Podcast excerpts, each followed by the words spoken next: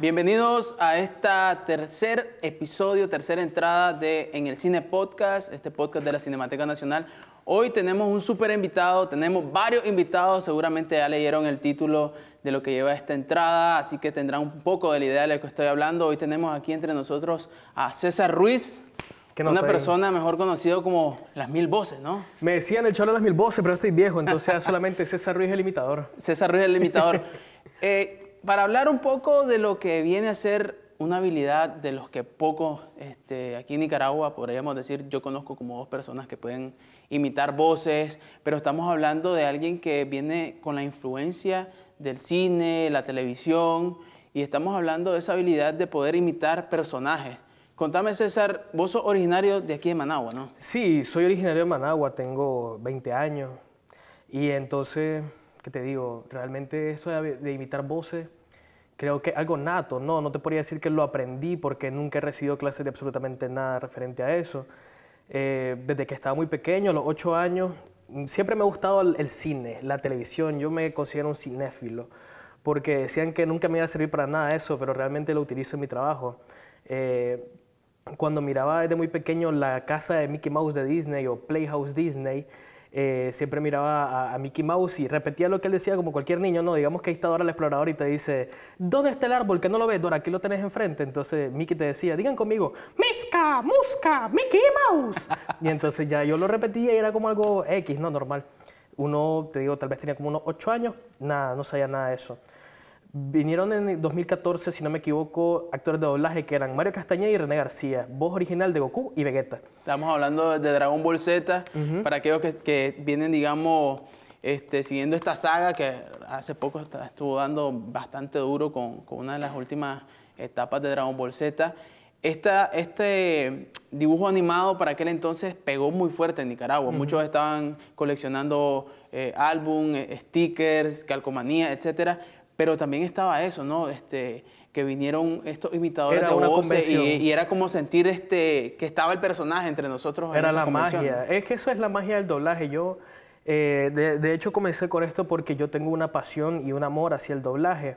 Yo nunca he hecho doblaje. Para hacer doblaje hay que ser un profesional. Se estudia muchos años de carrera actoral este, y luego te perfeccionas en un taller de doblaje para realizar la carrera. Entonces no, no me podría decir a mí mismo actor de doblaje pero tenía en mente, cuando ellos vinieron, yo fui igual como un fan, ¿no? De hecho, tuve tanto nervio de tener enfrente a Mario Castañeda que me dice, ¿para quién? Y yo, para mí. No, pero tu nombre. Ah, este, César León. y ya me firmó. Eh, lo que pasa es que cuando llegué al colegio y llegué contando la anécdota, yo siguiendo la foto, y mira, chaval, fui a la convención. Y hubo un momento en el que ellos hacen su show, suben, hacen su show, animan y todo. Y yo comencé a contar el show que ellos realizaron haciendo la voz de Vegeta. Y me dicen, loco, fíjate que te sale la voz de Vegeta. Ah, de plano. Yo no me lo creía, pues yo digo, ah, eso debe ser mentira, decía yo. Pero lo comencé a hacer igual. Comenzaste a probar. Comencé a probar. Esa fue una y ahí la dejé. Igual no le ponía atención. Fíjate que era algo que no puede entrar por aquí. Entonces yo, después vino una novela que me gustó bastante, que fue Pablo Escobar, El patrón del mal. Mira, espérate que, perdóname que, que te corte. ¿Qué pasaría si ves pasar a Bulma ahorita? A Bulma, normal. Y ahí le pido que me regale reales. ¿Cómo se pues. lo diría? Pasó, Bulma? Dame reales. o que se le va como Vegeta. Como Vegeta. A ver. Bulma, deja de estar molestando y entrégame dinero para llevar a Trunks al parque de diversiones, insectos. ok, entonces volvemos. Estamos hablando del patrón del mal, estamos hablando de la biografía sobre Pablo Escobar. ¿Qué pasa en ese entonces? Eh, bueno, entonces comienzo a ver la, telenovela yo con, con, mi hermano, mi hermano mayor. Eran, la daban casi a las 10 de la noche porque no era para, para todo público, pero me quedaba viendo la novela con él. Y entonces, ¿te imaginas que llamara a Pablo Escobar un día a los canales y dijera, le habla Pablo Emilio Escobar Gaviria para decirle a usted que o me transmite de nuevo o yo le mato a la mamá, al papá, a los hermanitos, los primos, los amigos? A la abuela. Tampoco le ponía mente, mira. Ok. ¿Sabes hasta cuándo fue? Fue hasta el año 2017. Ya casi llevo cinco años haciendo esto porque en ese momento yo estaba harto de lo que se miraba en el contenido de Nicaragua. Realmente lo comencé a hacer por odio. Por odio. bueno, hay cosas que, que, sacan buen fruto a veces por ese odio, pero que, que, se transforma en de forma positiva. Vos supiste agarrar esa forma negativa, por así decirlo, algo positivo. ¿Cómo ocurrió eso?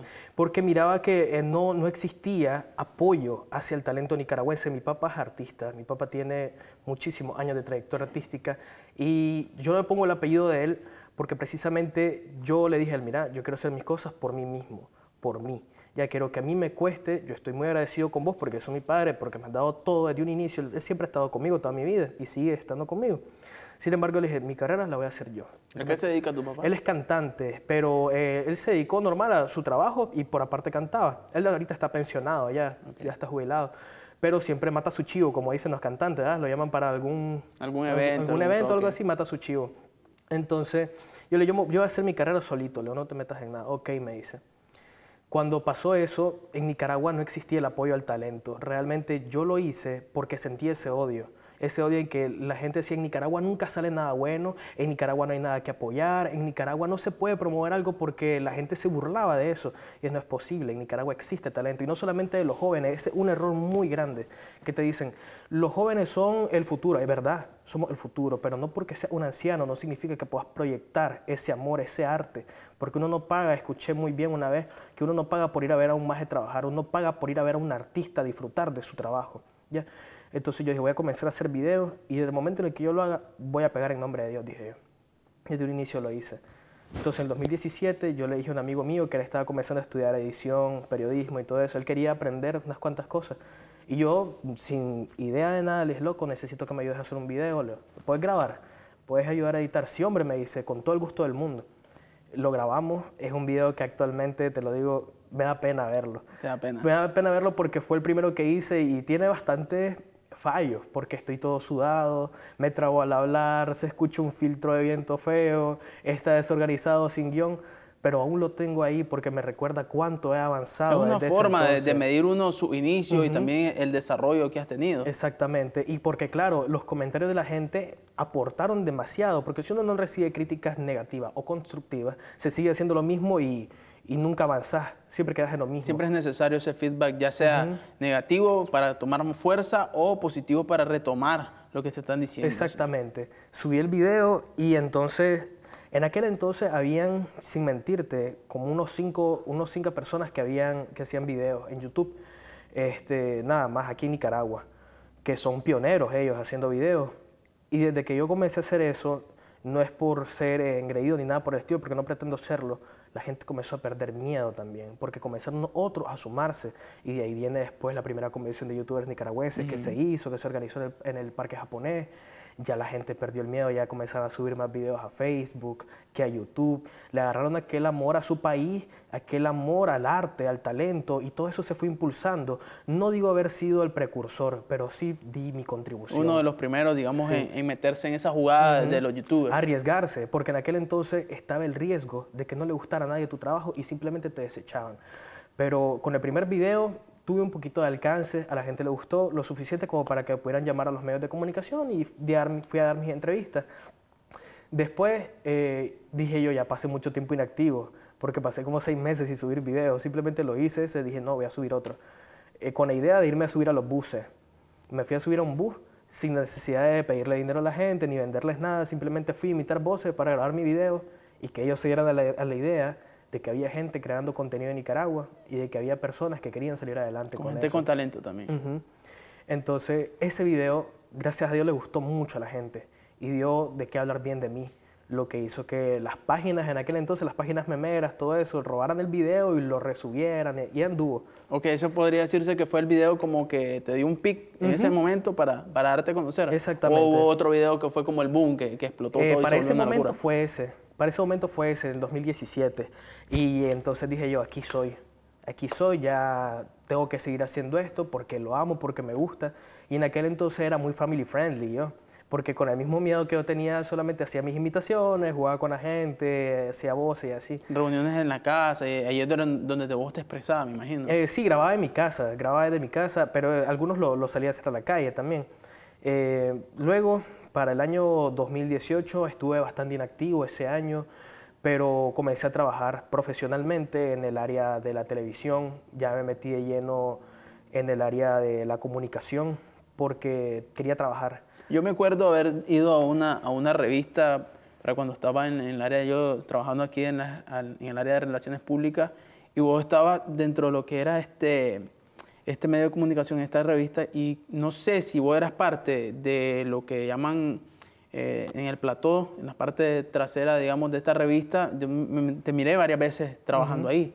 Sí, eh, primero comencé a trabajar en, en un medio de comunicación en el que fui a hacer el casting, ¿verdad? Acababa de cumplir mis 18 años y eh, yo tenía pensado estudiar la carrera de química y farmacia. Yo en mi mente tenía eso, quería ser farmacéutico, pero le dije a mi mamá ese día, ese día porque necesitaba trabajar. Te digo sinceramente, todo vino a base de una necesidad porque yo tengo carencias y necesidades como cualquier persona. Yo ando en bus, loco. Este, a veces puedo darme un gusto, a veces no. Hay veces tengo que ver en mi casa. ¿Me entendés? Entonces yo le dije, mamá, quiero trabajar. ¿Y de qué vas a ir a trabajar? Me dice, quiero hacer un casting que están digo, y me dijeron que puede ser que yo quede porque les gusta mi feeling. Mi muchachito lindo, yo ya te enseñé lo que te quería enseñar. Si vos vas a ser igual que tu papá, vas a andar en tu onda, anda, vos sabes que contás conmigo, me dice. Se soltó tu mamá. Mi mamá para mí es un pilar importante. Mi mamá ha sido una persona que me ha apoyado desde un inicio siempre y con ella platico todo. Ya, mi mamá es como mi mejor amiga. Yo me pasó algo bueno o malo y le digo la verdad. Tu psicóloga. Y le cuento todo. Entonces, bueno, mamá, voy a ir, Leo. Fui a hacer el casting ese día, habían como unos, sin mentirte, 40 ahí adelante que mí. Y yo dije, puchica, voy a estar aquí en esto. Y cuando menos me di cuenta, ya estaba yo adentro. Y pasé, me preguntaron que quién era yo, que qué había hecho. Di un, resumen pequeño de mí, imité una voz, se les gustó. Y al rato, como a las tres semanas, me llamaron y quedé. Ese fue el momento que creo que cambió mi vida. Porque en ese momento pude perfeccionarme, creo. Me imagino que ese, ese momento te ayudó, o esa experiencia también, a vincularte en el medio, porque de una u otra manera esas imitaciones de voces a veces son necesarias en estos medios de comunicación, porque, por ejemplo, Cinemateca Nacional quisiera hacer, qué sé yo, un, un spot sobre X película y le gustaría tener tal vez la voz original, pero a veces es muy difícil tener esos contactos y podría tal vez fusion- fusionarse con, con ese tipo de talentos que usas vos o qué sé yo, hacer un, un- un evento eh, llamativo en cuanto a imitaciones de voces, voces en off y te llaman a vos y entonces esa relación con profesionales dentro de este medio te ha servido a vos también para darte apertura a dónde te querías dirigir, qué era lo que querías hacer, qué es lo que se está haciendo dentro de lo que son las ediciones de video, porque eso me estabas hablando que a un inicio se te dificultó mucho. Sí. ¿Cómo fue esa experiencia entonces? Eh, cuando ya entré, me perfeccioné como presentador. Yo entré como presentador y fui aprendiendo de todo, porque cuando, cuando uno entra en esto, realmente nadie viene aprendido. Vas a aprender y a la mala. Ya, te, van a, te van a regañar, la vas a embarrar, como dicen.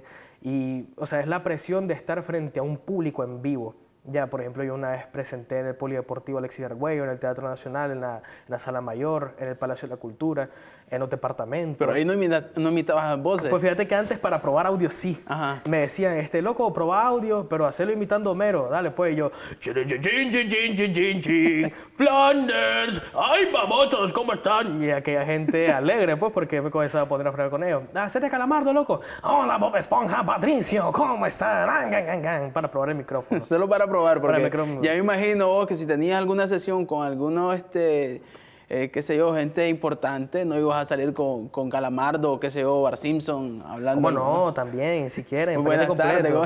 Sí. No, bueno, ya en el momento de la presentación en vivo se respetaba. Pues siempre hay que tener un margen entre lo profesional y lo que es tu hobby y tu feeling. Y yo me considero bastante serio en lo que hago porque no me gusta llevar más las cosas que hago. Ya, eh, en el momento pues, en que termina toda esa experiencia, paso a trabajar a otro medio de comunicación en el que, como bien mencionaba, estaba detrás de cámara porque era voz en off de ese programa.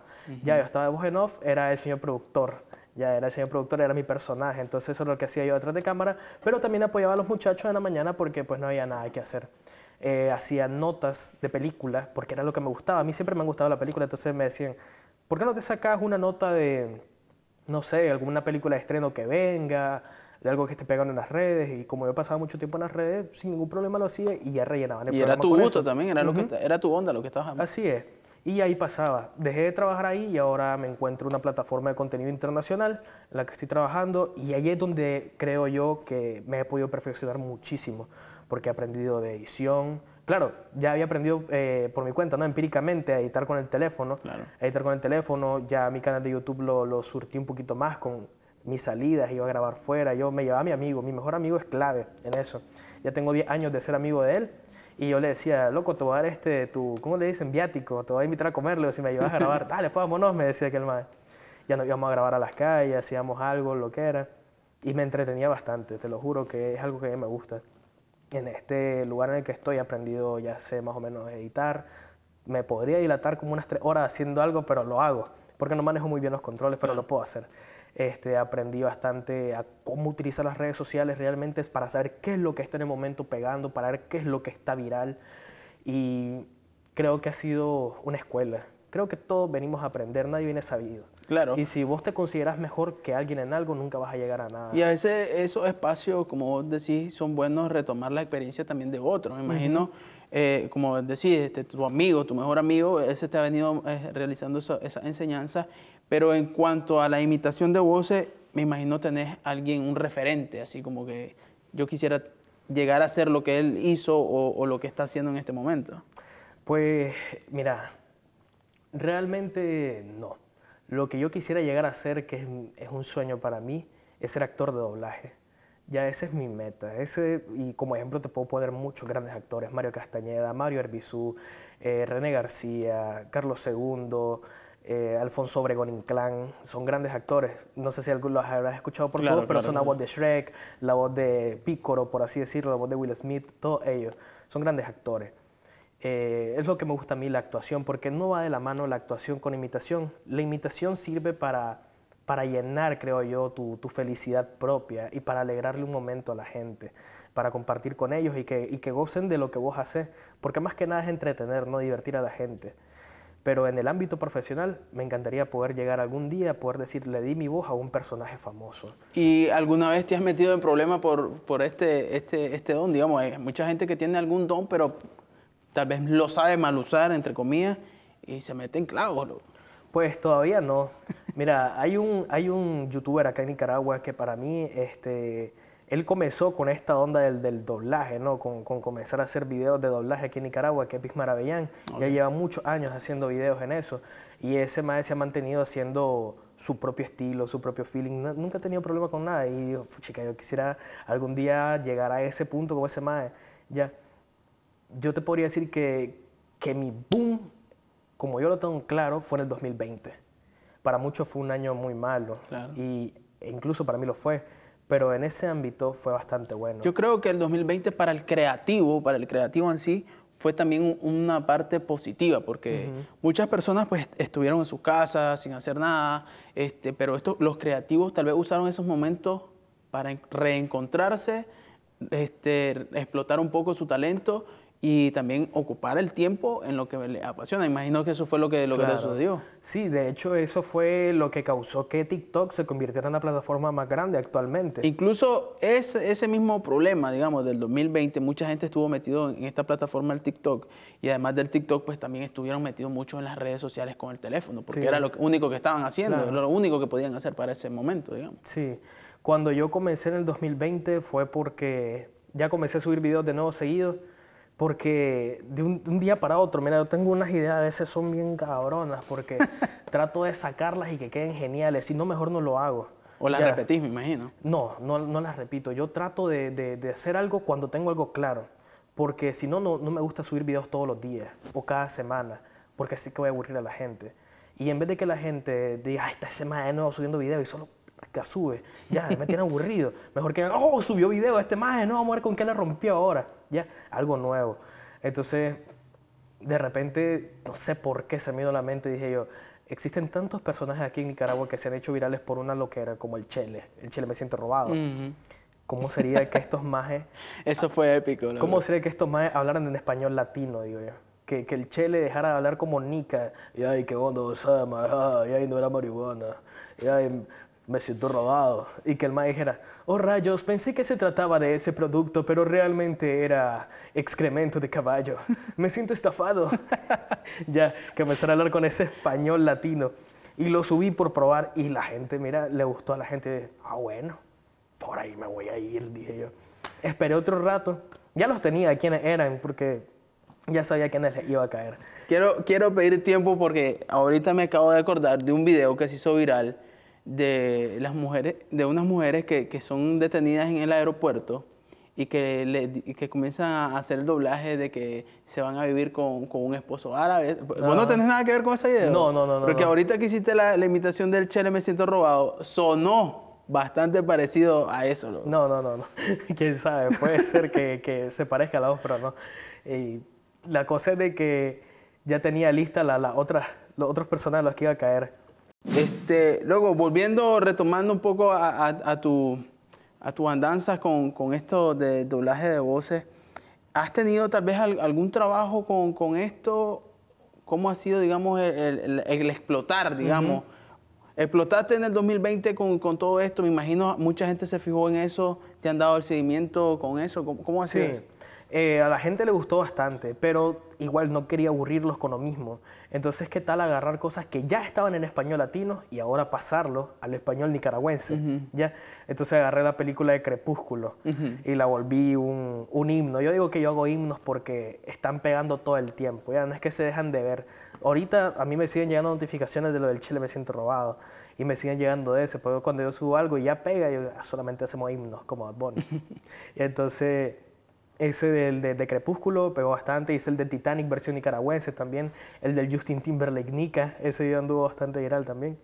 Y ya en el ámbito profesional he hecho bastante locución comercial. En eso es lo que lo he podido aprovechar más en mi trabajo, pues claro, en mi trabajo locución todos los días.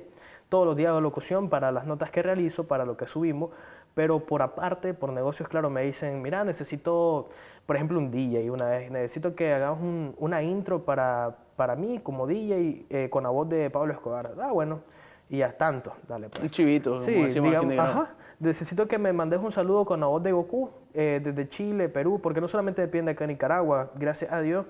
Igual por un video que nunca imaginé que se iba a hacer viral, que fue para el 2018, que yo dije, siempre que veo mi lindo vecindario, solo hay una cosa que pasa por mi mente. Algún día me voy de este barrio y ta, ta, ta, ta, ta. Y ahí ese video, mira, pegó más de 2 millones de reproducciones en Facebook, no sé cómo se hizo viral. ¿Estás monetizando en estos momentos? No, no, no estoy monetizando los videos. Realmente es una, ¿cómo le dicen? Eh, un apoyo a la comunidad. Un apoyo a la comunicación. Lo estás haciendo por amor al arte, Sí, como decimos lo estoy haciendo nosotros. como un amor al arte porque eh, mi, mi dinero, mis ingresos los recibo alrededor de mi trabajo porque eso que hago, mis videos, me han llevado a estar donde estoy. Y claro, la gente que me apoya también desde un inicio. Porque cada vez, con cada video se va sumando más gente, se va sumando más gente que no conocía lo que hacía. Pero nunca, has, Y- pen- nunca has pensado en monetizarlo, sacar provecho. ¿Cómo de no? Pero manera? realmente tendría que llevarme bastante tiempo en eso. Tendría que llevarme tener el tiempo y la estabilidad económica como para poder decir, voy a sostener este proyecto por mí mismo y me voy a dedicar a partir de hoy solamente a YouTube y a mis plataformas. Lo cual está un poquito cabrón. Está un poquito difícil porque realmente, como te digo, comencé a trabajar por la necesidad. Entonces no me puedo dar ese lujo actualmente. Te preguntaba esto porque realmente hoy en día muchas personas están sacando provecho de la monetización de YouTube con contenido que podríamos decir basura, o sea, que, que no aporta nada en, en sentido cultural, ni mucho menos de entretenimiento, que, que tal vez te ponen un título y que no tienen nada que ver con el video y viene siendo basura, como te digo, pero vienen monetizando y vienen explotando de esa manera el YouTube. Por eso te preguntaba que si estabas monetizando, porque realmente tu talento vale mucho. Yo he visto personas que se vuelven locas con los comentarios que te ponen ahí, las reproducciones lo dicen tanto también. Entonces, por, eso, por esa manera te estaba preguntando de, de que si estabas monetizando o que si tu visión es en algún momento En monetizar. algún momento podría ser tomar ese proyecto y, e impulsarlo, ¿no? A, tal vez ahorrar lo suficiente como para poder adquirir un equipo relativamente profesional y siempre de lado con un equipo, una persona que me apoye o hacerlo yo solo. Hay gente que es ejército de un solo hombre, como el Chombo, que Claro. sube sus videos solito, ¿ya? Claro. Y hay Eh, gente también que, que como los, los cantantes que, se- que hacen colaboraciones, hay gente que hace colaboraciones con otros youtubers y por ahí entra también una, una manito, como decimos nosotros, de mono, por unos chivitos ahí que te Sí. dicen, mira, haz un video con nosotros. Porque creo que yo miré un video que hiciste con JR, me parece. Sí, con JR, como te digo, en el 2020 ya, ya estaba consolidado, yo ya tenía mi idea de cómo iba a hacer mis cosas de ahí en adelante, porque hice algo que no había hecho antes, perder el miedo. Perdí el miedo a que a la gente no le gustara lo que yo hacía, mi humor, a cómo era yo verdaderamente, porque tengo un humor bien cabrón, ¿sí me entiendes? Este, a veces siento que la gente se va a ofender, a veces siento que van a, que van a decir funémoslo, pero fíjate que ha sido todo lo contrario, más bien creo que me he convertido en la voz del pueblo con mis videos, porque lo que, el odio que la gente quiere transmitir lo, lo, lo logro comprimir en un solo video y la gente por eso lo hacen viral. Ellos hacen el trabajo, yo solo les doy la herramienta y ellos lo explotan. Sin mentirte, en el 2020 este, mi amigo se dio la tarea de ver cómo estaban los demás creadores de contenido en Nicaragua. Eh, a diferencia de JR, a JR no lo vamos a meter porque él es como el Dari Yankee, ¿no? De, de Nicaragua. El en Big cuanto a- Boss. sí, él es como el Dari Yankee de Nicaragua en cuanto a, a YouTube. Para compararte con él tenés que llevar más de 10 años de carrera en esto. Pero en relativamente con los otros, el más pegado en el 2020 fui yo. Y los números te lo van a decir. Ya, o anda a ver las reproducciones, las compartidas. Y no solamente eso, sino que mis videos los agarraban y los robaban y los resubían. Y eso andaban por todas partes. Y eso te dice cómo fue la cuestión. Cuando yo grabé con JR fue porque yo andaba el guion en mente. Yo decía, con el único que puedo sacar esto es con JR. ¿Por qué? Porque Agapito Díaz nunca consigue trabajo. El más es salado, pero es bien humilde. Él es, él es alguien noble que quiere trabajar. Por eso es que anda en Managua él, para buscar trabajo y llevarle comida a la María. ¿Y qué tal que de repente le aparezca un patrón que sí le paga? Pero que este patrón le paga en dólares y resulta ser nada más y nada menos que Pablo Escobar. O sea, vos desde que escuchás eso... ¿Cómo hiciste el contacto? ¿Le escribiste a Fíjate que un JR? compañero de trabajo tiene el número de él, ya lo conocía. Entonces yo le digo, mira, decirle a este maje que tengo una idea cabrona, decirle que, que tengo un guion en mente y a ver qué le dice. Le dijo, decirle que mande el guion, vamos a analizar esto. Al maje le gustó y me encanta la idea, vamos a darle, dice.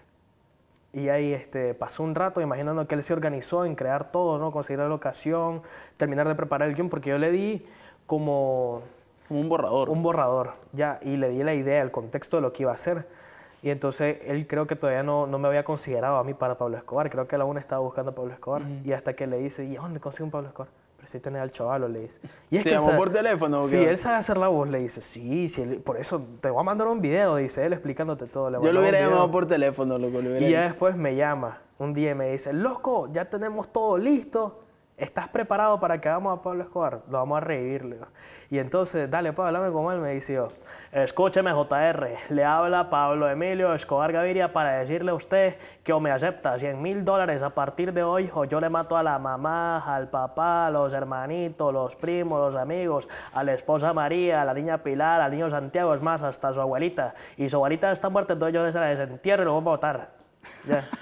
¿Y qué te dijo, hermano? El más loco, no, ah, me dice que el más, dale, me dice.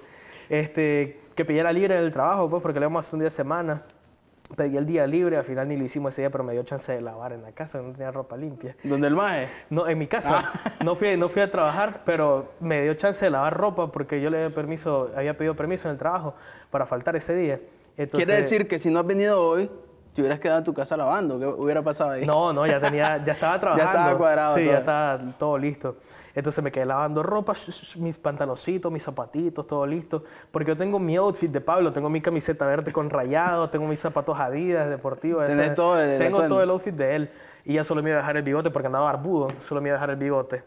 Y tan pronto, el día que llegamos ese día, se me quedó la mochila en la casa del maje. Le digo, loco, se me quedó la mochila, mandemos a traerla. No, pero ¿cómo me ves "Se mira bien, sí, me dice, se mira bien. Ah, bueno, así grabemos, le digo. Y así grabamos. Y a fin de cuentas creo que, creo que ese ha sido uno de los proyectos más satisfactorios para mí, por así decirlo. No es mío, propio, por completo, porque claro, él dio un gran aporte. Él dio todas las herramientas necesarias, dio un gran aporte a las ideas y por supuesto el alcance, ¿no? Porque se hizo viral gracias al alcance de él y creo que en Y el tuyo colaboración- también, porque yo creo que tu colaboración Sí. es esencial en, en ese, en Claro, ese video. creo que, que fue un conjunto de todos. A fin de cuentas, esto fue un conjunto de todos los que participaron en el video. Ya va a llegar a las 2 millones de vistas, tal vez para cuando ya salga esto ya llegue a las 2 millones de vistas.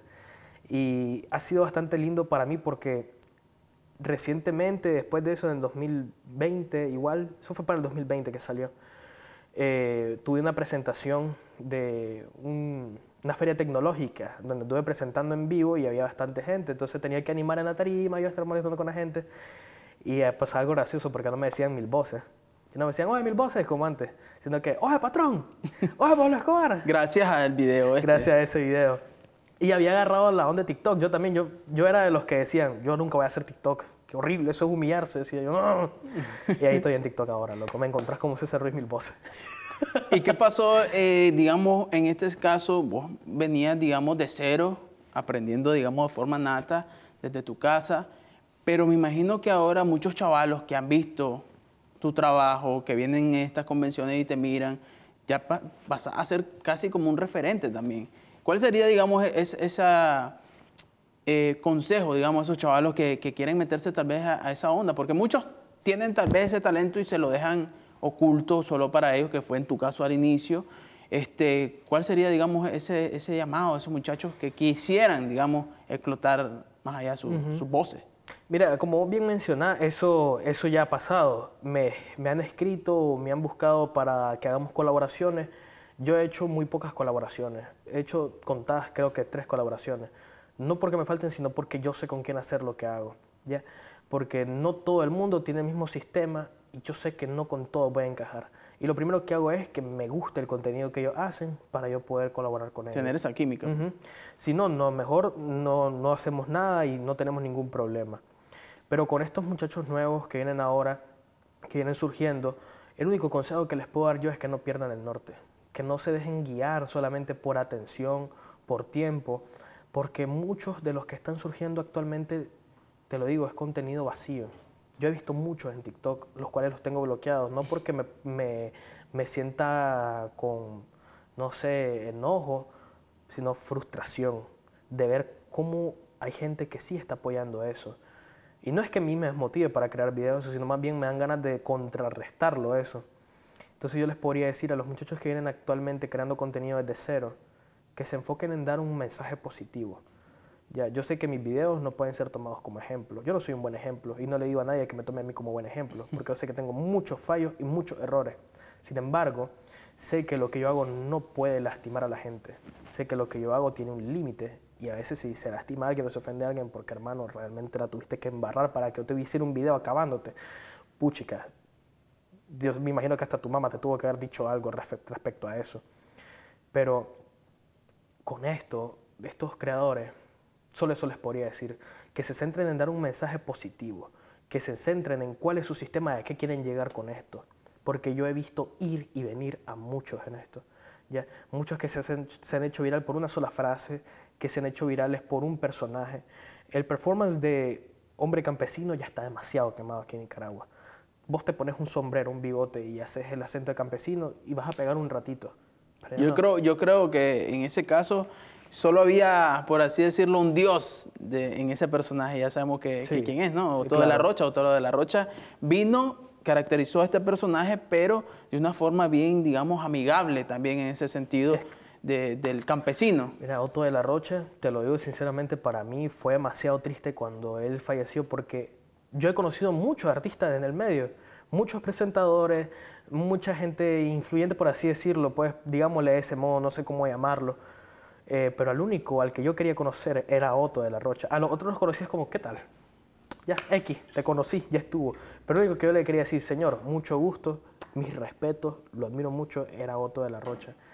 Teniendo la oportunidad de ir a la radio, teniendo la oportunidad de hacer tantas cosas, nunca lo pude ver. Yo no sé cuál fue mi sal que nunca, Nunca lo pudiste pude ver. estar con él. Nunca pude estar con él ni decirle, escúcheme, ya, ¿qué le parece? ¿Qué consejo me puede dar? ¿Vos sabés lo que sería recibir un consejo de Otto de la Rocha? Otto de la Rocha fue para los que están viendo o no- están escuchando en el formato eh, de audio a través de Spotify. Otto de la Rocha fue uno de los grandes artistas nicaragüenses, un gran legado que nos ha dejado también aquí en Nicaragua.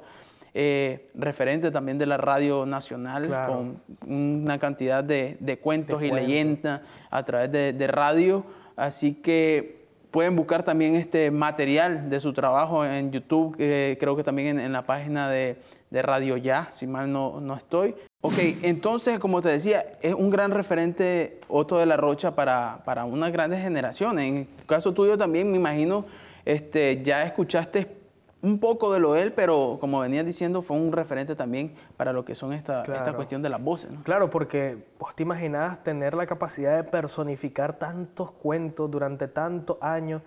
Y algo que siempre me gustó de él era el consejo que te da al final. Estudien, chavalos, Estudien, estudien. Para que no solo... El profesor decía, ya, respeto a los mayores, el respeto a sus padres, el respeto a los maestros, decía. Ya, o sea, él te da un mensaje demasiado bueno que deberíamos de retomar. Como te digo, no me, no me tomen de ejemplo a mí, tomen de ejemplo personas como él, personas que, que ustedes saben que aportan a la humanidad o, o gente, es más, no, no busquen tan lejos, véanse ustedes mismos y busquen cómo hacer el cambio. Así de simple. La gente que comienza a crear videos ahora, lo único que tiene que hacer es darle algo bueno a Nicaragua. ¿De qué hablar de Nicaragua? Piensen que cuando los vean van a decir, ah, el nicaragüense que hace videos de tal cosa. ¿Por qué dejar por el piso a tu país? ¿Por qué dejar por el piso a tu gente? Yo he visto comentarios como, perdonen, no todos los nicaragüenses somos así. Claro. Por favor, sáquenme de Latinoamérica. Llegar a ese punto de que la gente deteste tanto tu trabajo como para que te cuestionen de esa manera, no va por ahí. Mejor hacer que digan, wow, qué buen talento. El chaval nicaragüense lindo". que está haciendo esto. Es mejor, es mucho mejor, es mejor tomarlo por ese lado, ¿no? ¿Cuáles son tus proyectos, digamos, que tienes en mente para, para fu- futuro, digamos? ¿Cómo te vi- visualizas, digamos, aquí a unos cuantos años? Pues nunca me ha gustado pensar en el futuro. Para mí me muero mañana y hasta ahí llegó. La verdad, yo soy bien espontáneo, pero sí me gusta el ahorro. Me gusta ahorrar, me gusta tener mis propias cosas. Si me preguntas a mí, mi meta es ya únicamente mi casita, mi carrito, mi familia y listo. Seguir haciendo lo que yo hago. Lo que ya venga es por aparte. Pero para mí, mis metas son eso. Mi casita, mi carrito, mi familia. Y en la cuestión de las voces, ¿cómo te visualizas? En la cuestión de las voces, la vamos a seguir rompiendo. Vamos a seguir siendo el máximo exponente del género. Qué bueno. ¿Cómo te pueden encontrar en las redes, César? En las redes me encuentran en Facebook como César Ruiz y me encuentran en, en TikTok como César Ruiz Mil Voces. Creo que por ahí vamos a, seguir escuchando más este, voces de, de César. No sé si querés eh, aportar algo más a, a esta entrada de, de este episodio de, de lo que es en el Cine Podcast. Pero recuerden también que pueden encontrar un sinnúmero de películas a través de la sala virtual de la Cinemateca Nacional. Estar atentos también a las convocatorias que hay a través del CENIAC de la Cinemateca Nacional con los aportes a la formación audiovisual y cinematográfica, a las convocatorias que tiene también la plataforma de Expofoto, que viene aportando a la lo que es el desarrollo, a la difusión de lo que es el arte de la fotografía nacional. César, no sé si quieres decir algo más. Nada más que a los nuevos talentos, la gente que venga creando videos, no tengan miedo. La gente está lista en Nicaragua actualmente para recibir el, el talento nuevo, la sangre nueva. Aquellos pierdan el miedo, hagan algo que valga la pena, hagan algo que la gente pueda amar, porque yo he visto muchos chavalos que son muy talentosos y te los digo, ya, ya los tengo en mente para ver qué hacemos con ellos. Ya los tengo ahí vistos también para ver qué vamos a sacar el día de mañana.